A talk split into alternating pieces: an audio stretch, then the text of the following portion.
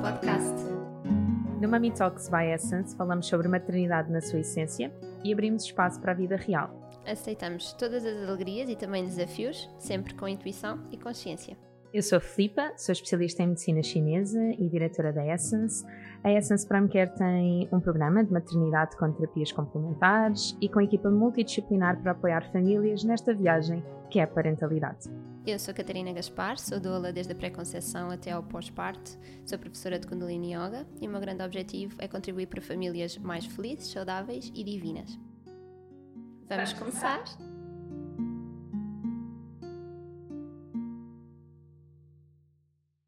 Bem-vindos a mais um episódio Mami Talks. Hoje temos connosco a Paulinha. Olha, Paula, obrigada por estares connosco. Era um tema e uma conversa que nós queríamos trazer há muito tempo. É urgente falarmos sobre isto. Uh, e com a tua disponibilidade e generosidade em estares connosco e em partilhares mesmo, não é? Como estás a levar esta missão na tua vida. E eu conheço a tua história e tenho muito orgulho no teu processo, no teu caminho, em tudo o que estás a conquistar.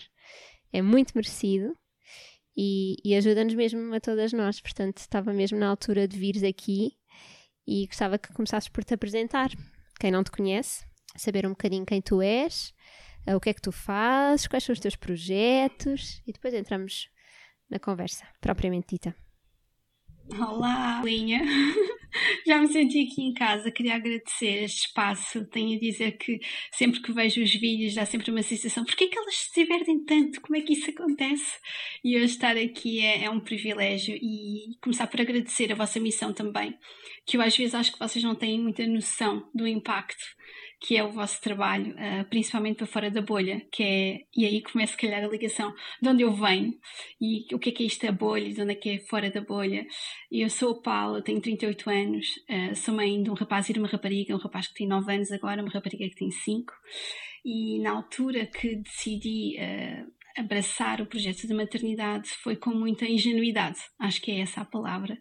Não havia tanta informação como há hoje, eh, não havia acesso a essa informação, eu não estava predisposta a isso eh, e fez com que todo esse processo de integrar a maternidade na minha vida profissional, eu trabalhava no mundo corporativo, eh, com bastante stress, com falta de tempo, com objetivos sempre muito ambiciosos, já antes de, de, ser mãe, e integrar esse projeto da maternidade foi um momento disruptivo da minha vida uh, e como é em várias outras pessoas, não é? Sejam homens ou mulheres, no ciclo do colaborador, a maternidade já está aí provada com vários estudos, não é só de experiência própria minha, que vem trazer aí uma nova fase daquilo que é a nossa forma de estar.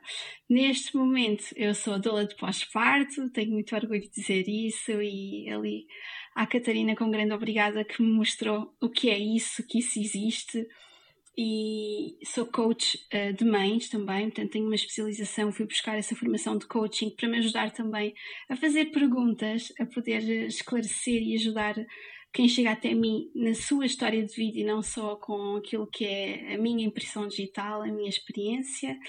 E também assim de uma forma muito doida, acho que não é outra palavra que eu posso utilizar, tento levar uh, este tema da parentalidade consciente para dentro das empresas. E aí nasceu então a parte da Parents and Partners, que é um projeto que tem todo um outro tipo de comunicação, outro tipo de linguagem para chegar até às empresas e, e acolher uh, os colaboradores que têm filhos, uh, fazendo de, de, quem lá está, recursos humanos, liderança, quem tem filhos, quem não tem filhos, essa rede de apoio que tanto falamos na, na maternidade e na parentalidade.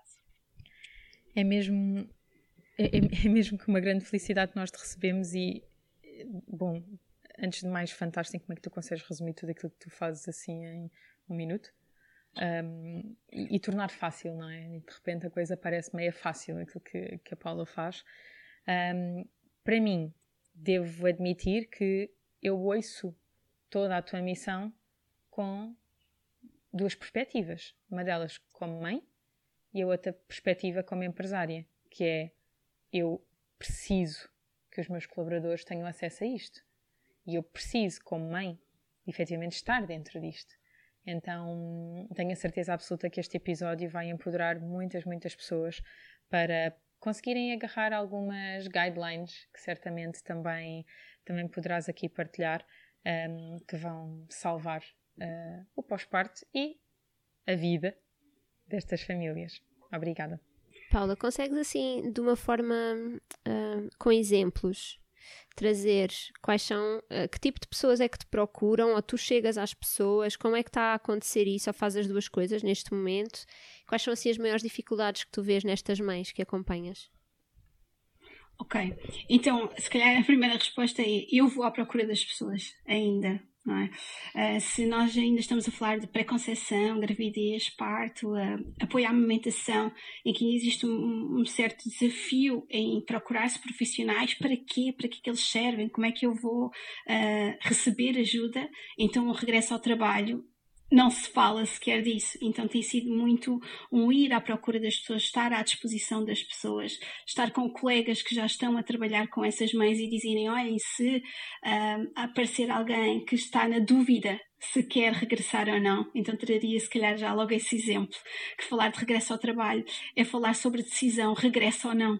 Uh, então, essa dúvida que acontece por várias razões, porque falar de regresso ao trabalho é falar de pós-parto, uh, viver o regresso ao trabalho é viver pós-parto, uh, aprender a pensar sobre o regresso ao trabalho é pós-parto e está muito desassociado. É como se, ok, eu estou num pós-parto, estou durante a licença, não é? Ainda se associa muito o pós-parto ou aos 40 dias, ou então, hum, assim, num, num estágio melhor, à licença, e o pós-parto é muito, muito mais do que isso. Então começaria por aí, que é há muitas pessoas que regressam ao trabalho em que elas, se calhar, até tiveram uma rede de apoio e um pós-parto acompanhado e mal regressam ao trabalho, sentem-se extremamente sozinhas, uh, com falta de confiança naquilo que faziam e que vão fazer agora, com muitas dúvidas de como é que a minha criança vai ficar, como é que o meu bebê vai ficar na maioria dos casos destas pessoas que chegam até mim, não é? Portanto, assim, é um recorte da, da realidade em Portugal. Uh, são pessoas que estiveram 24 horas, 7 dias por semana com o seu filho, muito sozinhas. E então existe também aqui esta questão de, e eu já tinha falado com a Catarina sobre isto, de fuga do pós-parto. É? Pessoas que voltaram para o trabalho porque o pós-parto estava insuportável, não estava bom. Então eu acho que é um pouco isto um, muitas mulheres que chegam até mim é muito nesta questão de fuga de pós-parto, mais do que para falar sobre o seu trabalho. E depois, sim, algumas, dependendo da idade do seu bebê, acho que varia um bocadinho por aí. Eu gosto de brincar com o percentil da mãe, eu acho que as mães deviam ter um percentil, e nós fazemos assim umas verificações, e esse percentil de em que, em que parte é que elas estão. Então, depois aí também nessa decisão de volta, não volta, porque é que quer voltar, porque é que não quer voltar, existem várias situações e em termos de profissões, eh, já acompanhei professoras, muitos profissionais de saúde, um, advogadas também, que é outra situação, e traria se calhar aqui esta questão de que há uma diferença do que é biológico com o que é cultural e do que é cultural com as leis. E nós ainda em Portugal temos muito esta questão de lá no meu trabalho não dá. É, eu tenho uma frase muito típica das pessoas chegam até mim que é Paula, eu não sou a típica working mom. E eu sorrio, porque, ok, então, que tipo de working mom é que tu és? E é muito incrível ouvir as coisas transversais que nós temos, que são muito parecidas, mais do que aquelas que são pequenas diferenças que existem em cada contexto. Sim, aqui eu tenho também duas coisas a dizer. Uma delas é eu enquadro-me completamente no perfil que tu descreveste de o pós-parto estava, eu vou usar até a expressão que eu sinto, insuportável, então bora lá, eu tenho que ir trabalhar. Um, e o meu escape, claramente, já em vários momentos da minha vida, é o meu trabalho, e eu sei disso. Eu costumo brincar e dizer que o meu próprio trabalho é terapia para mim. Um, e, e efetivamente foi exatamente isso que eu fiz no pós-parto da Diana, que foi 10 dias após o parto, lá estava eu. Eu estava na clínica, eu durante 4, 5 horas era a flipa, e depois quando eu chegava, então eu dava conta do recado. Um, e eu acredito que ainda hoje, dado o meu perfil, um, eu sou melhor mãe porque trabalho. Ok? E acho que isso, quando nós já fizemos as pazes com muita coisa, quando já tivemos o apoio e a sustentação de profissionais em nosso redor, nomeadamente um psicoterapeuta e por aí fora, então dá para nós fazermos as pazes com isso e, e, e fazer com que isso seja sereno e seja equilibrado. Por outro lado, e era o outro ponto que eu queria aqui denotar, é aquele que eu, que eu vejo e ouço em clínica, que é o privilégio de não voltar ao trabalho. E isto, isto, isto tem que ser falado, porque eu ouço muitas famílias, e digo famílias e não mulheres, porque existem mesmo muitos pais que também preferiam que as mães ficassem em casa com os filhos, e portanto a realidade deles, se tivessem esse privilégio, era sim, ficas a tomar conta deste bebê, do nosso filho, uh, eu vou trabalhar. Por outro lado, não é possível que efetivamente isso, isso aconteça e, e, faz com que, e faz com que a decisão que tem que ser tomada é a decisão radical de voltar ao trabalho nos timings que estavam designados e ponto final. Contudo, eu acredito que isso tem repercussões quando efetivamente a, a família está neste contexto. Eu acredito que isso tem repercussões não só para a mãe, mas também para o bebê e para o pai, que também está lá para apoiar a mãe e, e, obviamente o bebê. Mas um, se tivéssemos logo a questão do privilégio em consideração, eu, eu acho mesmo que haviam muitas mães que não voltavam. Um, e aqui não há certo nem errado. Até porque.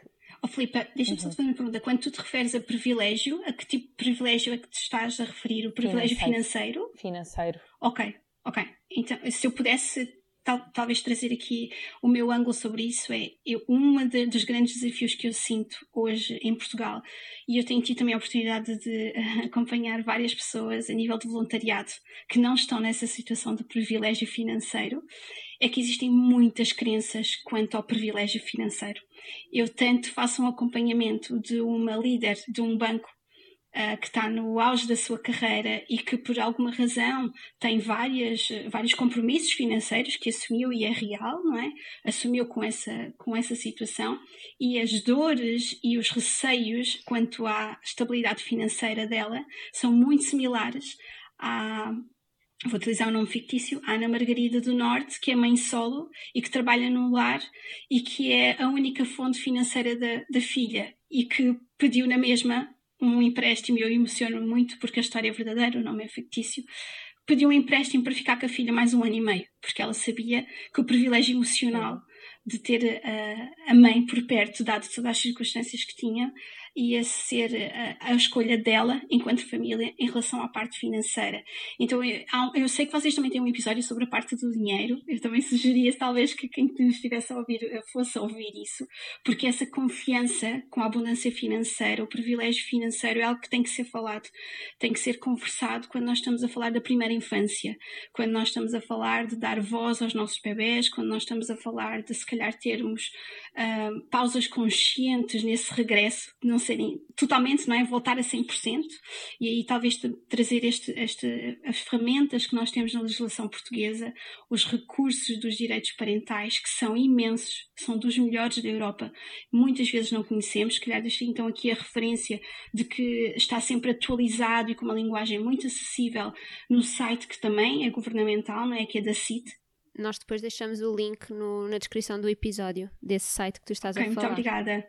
Perfeito, é, é a referência da CIT, que é a Comissão para a Igualdade no Trabalho e no Emprego, e aí fazendo o link que estavas a dizer também da decisão com o pai, também temos situações em que, vou dar outro exemplo específico, uma mãe no terceiro filho que está numa situação financeira muito melhor que aquilo que o pai ganha e que se a decisão de familiar em termos da parte financeira talvez fazer uma alargada fizesse sentido ser o pai a tirar os três meses, e a conversa difícil, que também é outra das, das questões que eu adoro e que trabalhamos em sessão, é a arte das conversas difíceis, é uh, o marido dizer, então, mas como é que eu vou justificar ficar fora mais três meses?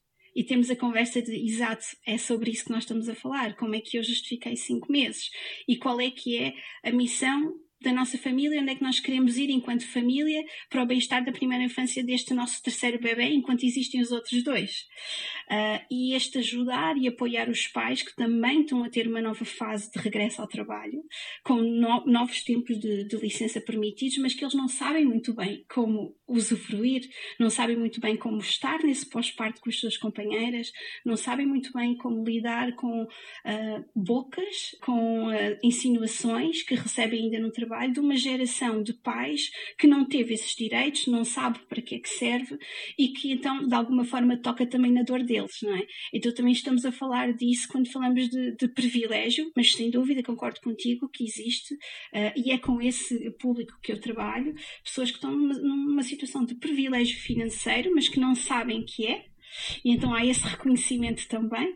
E, e, de uma iliteracia emocional inacreditável, que é eu tenho este direito, eu tenho esta capacidade, mas eu mereço, eu mereço ficar em casa, eu mereço voltar a, um, a part-time, uh, ou não sabendo se merece, e aí entra o meu trabalho em rede com profissionais de saúde, uh, psicólogos, psiquiatras, que, que é necessário reencaminhar. Quando a situação de saúde mental é preciso perceber porque é que o trabalho é o vício, porque é que o trabalho é o escape, e, e conciliar isso com a minha melhor versão, se eu sou a melhor mãe uh, a trabalhar, como é que eu posso fazer com a responsabilidade das necessidades do meu filho, sem silenciar isso, porque também no, nos grupos que eu trabalho, nos lugares onde eu estou envolvida, não se conhece a importância da voz da criança, as necessidades da criança, seja quanto à amamentação, seja quanto ao sono, uh, seja quanto ao vínculo, não é? Ah, esta necessidade de contacto, isso ainda é um. What? Uh, estão a falar de quê? Sem dúvida. E, e é justamente por isso que nós te trazemos, não é? Eu falo de privilégio financeiro porque é exatamente o público que nós temos, não é? Que mesmo é exatamente como tu dizes, está numa melhor posição do que aquela que, que se imagina uh, e, e como aquela é a única perspectiva que tem, efetivamente sente que não há outra forma senão voltar ao trabalho. E está tudo certo, se for exatamente essa a questão, mas acho que é bom alargar horizontes, obter outra literacia e poder efetivamente colocar outras opções em cima da mesa, tanto para ela quanto para o pai, um, ou até encontrar aqui outra possibilidade, quem sabe com uma rede de apoio, embora nem toda a gente efetivamente tenha uma rede de apoio, e isso também é um privilégio. Existe depois um, um outro privilégio, e há, há pouco ia dizer, mas depois percebi que ias uh, falar sobre a parte financeira e então uh, separei-os, que é, vamos chamar de responsabilidade, ok? Privilégio de responsabilidades. E aí eu, eu acho que não consigo dar um melhor exemplo, e se tiverem, peço-vos, mas o único que eu assim melhor me, me, me recordo é no caso de empresários em nome, em nome próprio não é? De que não têm outros sócios e que efetivamente uh, acabam por não ter forma de gerir de outra, de outra maneira. Por exemplo, no meu caso e do João, um, ele tem um sócio mas efetivamente tem uma posição de grande, de grande responsabilidade na empresa que o impediu de tirar, fosse o que fosse, de tempo de licença quando foi da Diana. E no meu caso, felizmente, nós tínhamos o apoio da minha mãe, que pôde efetivamente estar connosco, porque eu sentia que não me podia ausentar da clínica, mas ao dia de hoje eu poderia, eu, eu não me poderia ter ausentado da clínica muito mais tempo, mas poderia ter um pouco mais. Portanto, também foi escolha minha, digamos, antecipar isso. De qualquer forma, pensando neste bebê, já foi uma conversa minha e do João Pedro o difícil que possivelmente será cada um se ausentar. Eu não vou ter hipótese. Vou ter mesmo que me ausentar, porque desta vez não temos rede de apoio e, portanto, isso faz com que uh, até um bebê entrar num berçário, que é algo que nos custa bastante porque a nossa filha entrou na creche com dois anos e isso para nós é que nos faz sentido. Um, este bebê entrará com quatro meses, o que é assim meio um aperto no coração. Por outro lado, já dei comigo várias vezes a pensar de que depende também do bebê que nós tivermos, porque se for um bebê mais tranquilo, quem sabe eu não faço exatamente o que a Catarina está a fazer agora com a Kiki, não é? De ter um bebê no pano e vou lá dar as minhas consultas e lá vou dar as minhas reuniões. Mas no que toca ao João, ele acaba sempre a dizer: Eu vou fazer o melhor que conseguir, porque no, no meio dele, que é um âmbito industrial, o João. Ele é, ele é engenheiro aeroespacial e trabalha num âmbito de compósitos, ou seja, é, é um ambiente de fábrica, um, faz peças de carros de Fórmula 1, um, é tudo para ontem. As peças já estão atrasadas quando estão a chegar à fábrica. Literalmente, aquele par de mãos e, e as guidelines deles são fundamentais para o trabalho acontecer. Então, dou-vos apenas este exemplo e, e, não, e não me importa nada de, de partilhar esta esta componente da nossa intimidade, para que seja um exemplo muito concreto de que somos uns privilegiados a nível financeiro, é certo, portanto, poderíamos qualquer um de nós tomar essa decisão e isso é uma benção, por outro lado, a nível de responsabilidades, mesmo que quiséssemos, não o poderíamos fazer, nem com o número de colaboradores que cada um de nós tem na empresa. Então, esse é um outro lado que, por exemplo, quando tu falaste da advogada, Um, eu, eu pus a pensar, eu já tive tantos pacientes advogados e que eles sentem que têm que voltar a correr porque têm o processo de não sei do que a decorrer e só eles é que sabem daquilo. E nunca mais me esqueço de uma jurista que ela chorava a dizer: Eu quero ficar com a minha filha em casa e eu não posso porque só eu é que. e estou-me a rir, mas a verdade é, é desesperante. É desesperante porque é um sentido de responsabilidade que nós temos e que divide o nosso coração, não é? E, e, e, e a nossa mente.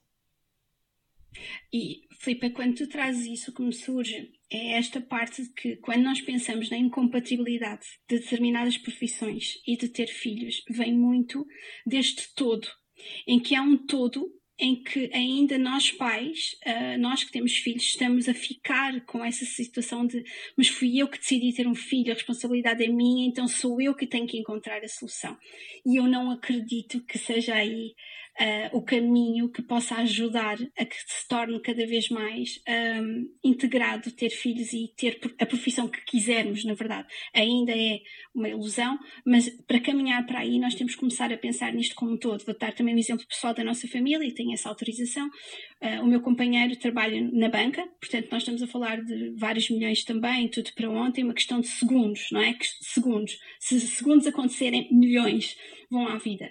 E quando nós tivemos a nossa segunda filha, ele teve uma oportunidade de gerir mais pessoas e a conversa difícil que tivemos foi como é que isto vai acontecer. Eu tinha tido uma depressão pós-parto, portanto já tínhamos aí esse histórico de como é que eu reagia, como é que a nossa, a nossa vida a dois, que isto também é importante de trazer.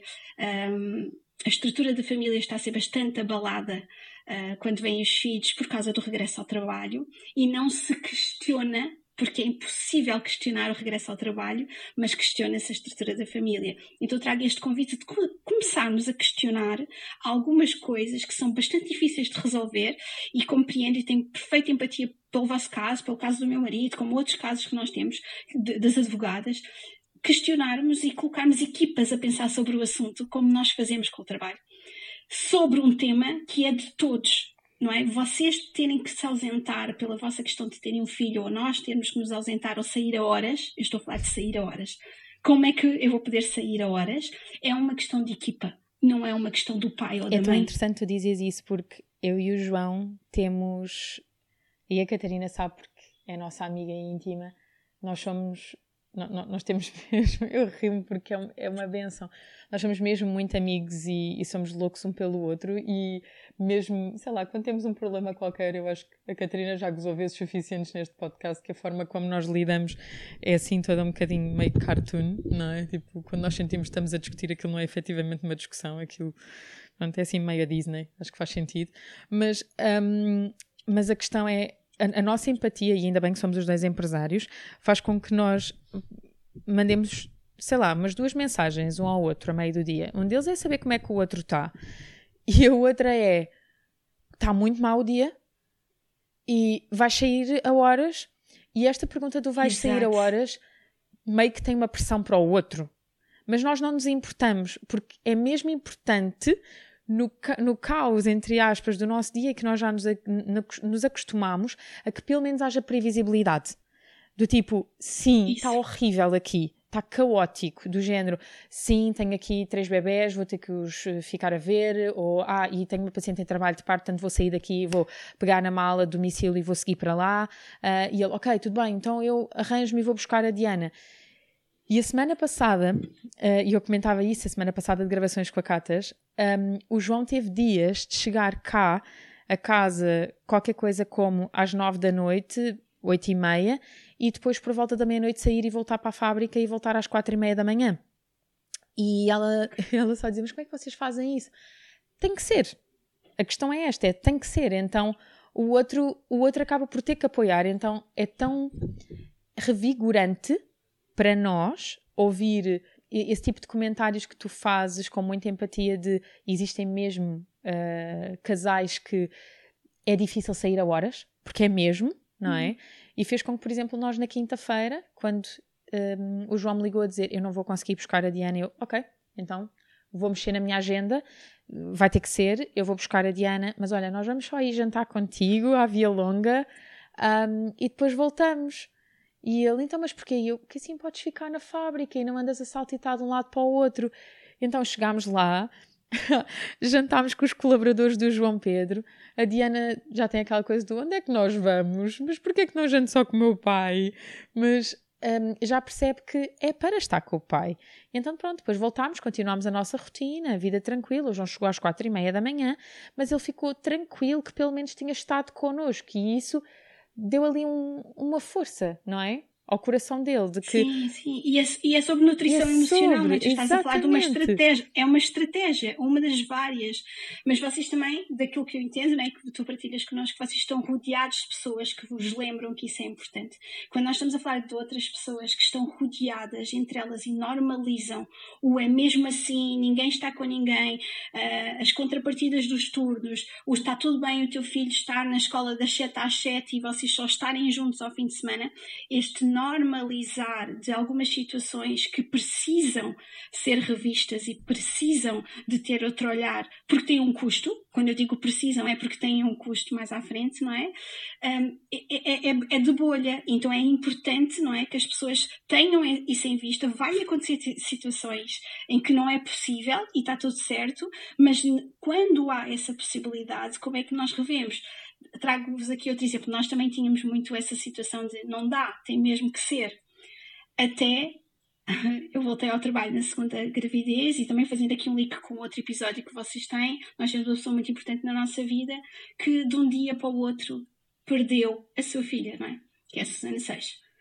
Então, tudo aquilo que para mim, para nós os dois, ele também trabalhou com ela, portanto também temos essa o privilégio e a benção de ter tido essa aprendizagem na vida que é de repente tudo muda e aquilo que nós achávamos que é tem que ser e não há possibilidade, há possibilidade.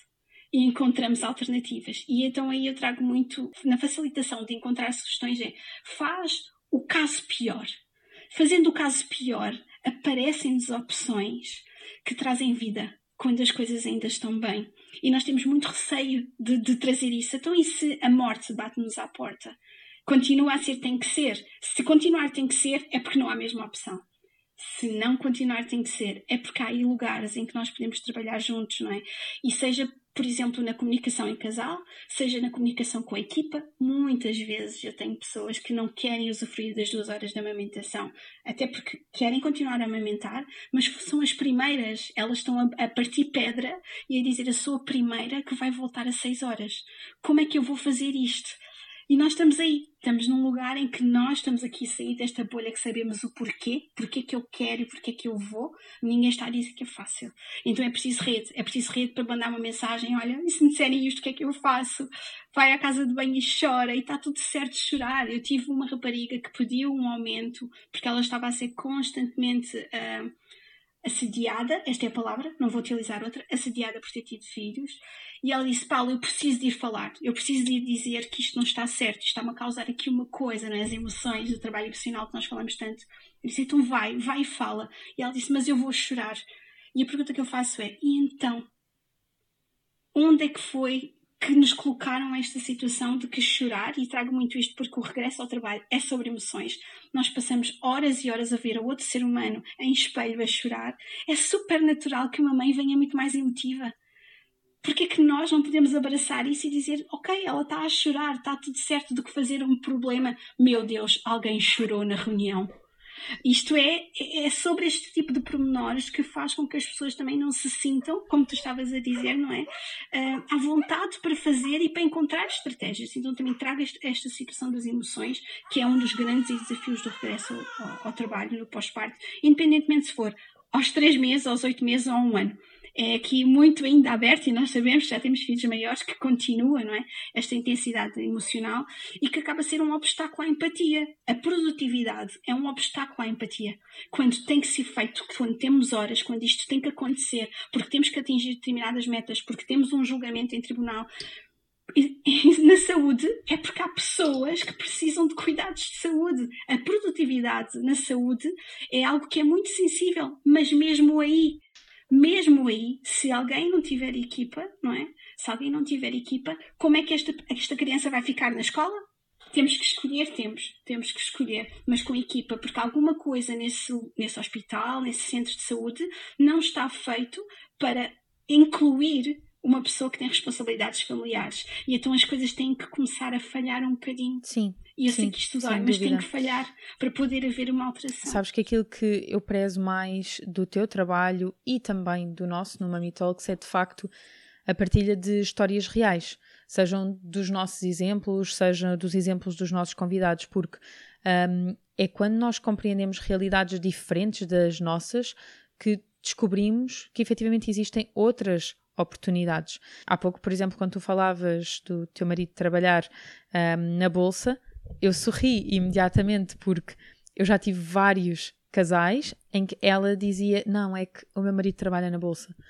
E ao primeiro, eu, ok, acho que todos nós sabemos o que é a bolsa e, portanto, uh, conseguimos compreender por alto, mas foi quando começamos a receber dezenas de casais naquela circunstância e começam a relatar-nos o que é que isso implica, é que efetivamente hum, começamos a perceber, digamos, o big deal que é. E ainda assim, lá está, numa circunstância como aquela que tu descreves, claro que ninguém quer estar a lidar com, claro que se a minha família tiver em risco de vida, tudo isto é possível e eu desligo o computador, não é? E claro que isso por muito dramático que possa soar, deve ser também equacionado, uh, mais não seja para, não é para sermos pessimistas ou alarmistas, mas para nos colocar em perspectiva.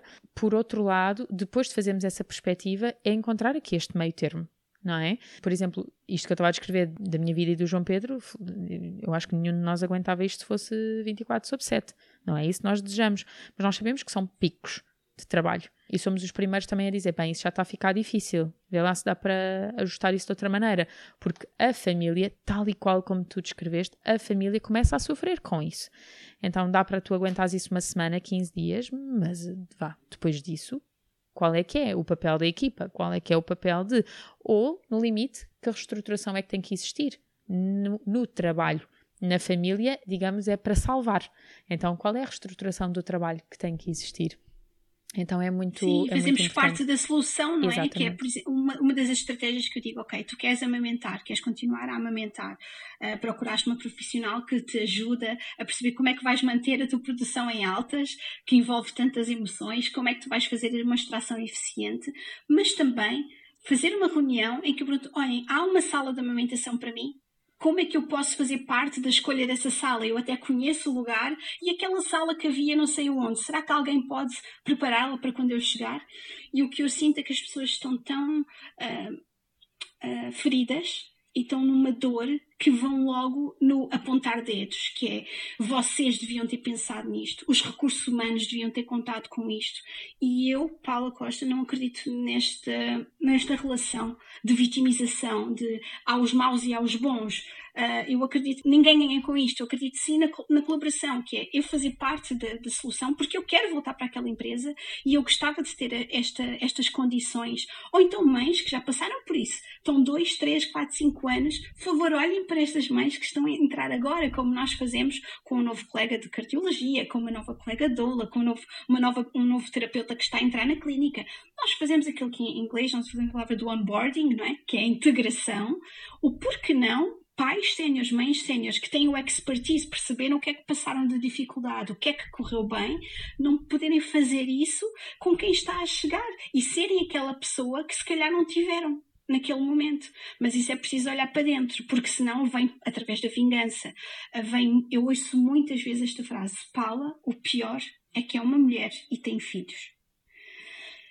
E eu gosto de trazer assim, ok, sabes? Eu acho que ela precisa de empatia e eu não te quero sobrecarregar com mais essa coisa, mas neste momento tu consegues ver isso sobre ela e pensar que ainda por cima é mulher, ainda por cima tem um filho, é também discriminação da nossa parte e colocarmos uma pressão gigante nas lideranças, uma pressão gigante em o outro deveria saber, quando nem nós sabemos o que é que queremos ainda. Nós chegamos ali, o regresso de trabalho, e estamos um bocadinho perdidas, um bocadinho assim a perceber, a palpar terreno, então como é que eu sou? Será que eu ainda sou assim? Ainda consigo fazer isto? E então, em modo de projeção, não é? Porque é natural, vamos buscar no outras certezas, o apontar dedos. Então eu acho muito útil para a própria pessoa, né, em termos de altruísmo, a pessoa pensar em uh, levar empatia para o trabalho, mesmo para os comentários que vai ouvir, porque vai ouvir muitos comentários. Nós estamos a, a, a ir pessoas que voltam para o trabalho que tiveram partes maravilhosas. Não é só as partes difíceis que nós ouvimos. Então esta pessoa às vezes não tem espaço para falar disso, porque vai doer no outro. E então também ter essa coragem de começar a falar que, ok, eu não, quando nós procuramos na internet, se vocês colocarem regresso ao trabalho, aparece sempre super difícil, ansiedade, uh, imensas coisas que é verdade, para muitos casos, e ainda bem que lá estão, mas não é a única opção. Pode ser uma coisa serena, pode ser uma coisa prazerosa, pode ser uma coisa acompanhada, um regresso ao trabalho acompanhado. A maioria dos, dos regressos ao trabalho que são desafiantes, que estão a ser até uma, uma zona de crise, eu diria, da identidade da pessoa, normalmente a pessoa está sozinha. Sozinha e em loop. Esta parte eu acho que é importante trazer em relação também ao estigma que nós temos do regresso ao trabalho, que ouve-se logo como o parto, como a amamentação, vai ser muito difícil. Paula, estava a ouvir-te falar e é tão engraçado estares a dizer isso quando ontem uh, houve o último módulo do curso de Doula na Pré-Conceição, a segunda turma, e, e, estávamos todas a refletir como tinha sido para nós uh, estes sete módulos e eu estava a dizer-lhes emocionada porque eu iniciei uh, este curso no último mês de gravidez e termino o curso com a Francisca três meses e meio. Portanto, elas ali apanharam o meu final de gravidez, o parto, o pós-parto imediato e o pós-parto, três meses, né? Três meses de pós-parto. E estava a dizer-lhes isso mesmo, que é uma fase de redefinição minha, em que havia dias em que eu ia dar o curso a pensar o que é que eu vou fazer? O que é que eu vou dizer? Eu não sei quem eu sou, eu não sei se aquilo que eu vou levar interessa a alguém, eu não sei o que é que vou levar.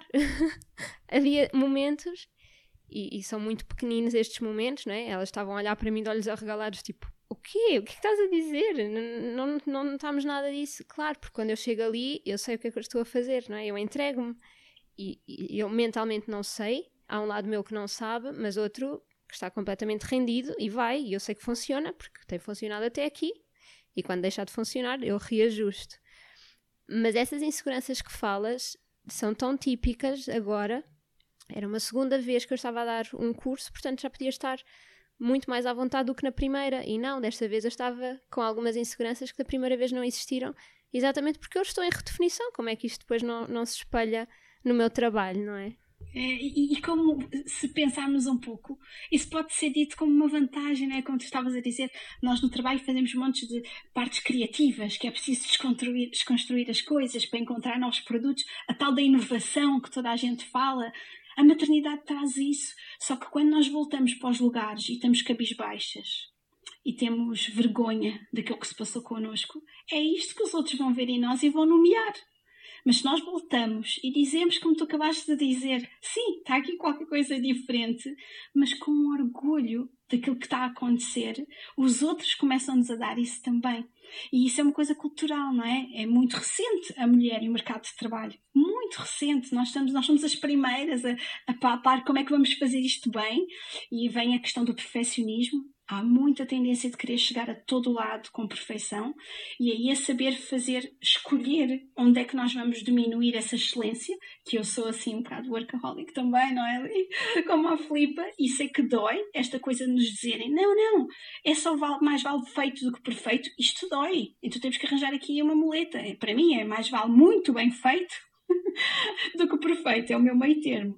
Mas dentro daí, como é que as pessoas vão, como é que eu escolho? Vou ser imperfeita ou menos excelente aonde? É tentando. É tentando. Não há hipótese. É tentar um dia em que eu digo ao meu chefe, sim, eu vou sair porque é importante para mim o dia da mãe. E é outro dia em que nós dizemos ao pai, és tu hoje que vais à consulta do pediatra, porque para mim é importante estar lá no trabalho. É tentando. Olha, Paula, assim, um, antes, de, antes de fecharmos este, este episódio, que dicas é que poderias passar para alguém que efetivamente está a querer eh, voltar eh, ao trabalho, que, hum, que, que se possa de alguma forma sentir perdido, uh, mas que quer ter, obviamente, aqui um outro, um outro olhar.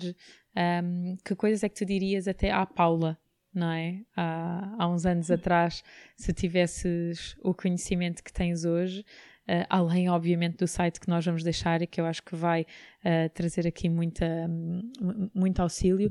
Mas o que é que tu, o que é que tu nomearias? Olha, é, é bastante emocional e eu acho que a primeira estratégia seria isso: bebam um café, estejam à vontade com as vossas emoções. Ou um chá. Porque o preconceito. Ou um chá. um chá, um chá também é ou um válido. chá ou água. Também. Ou água.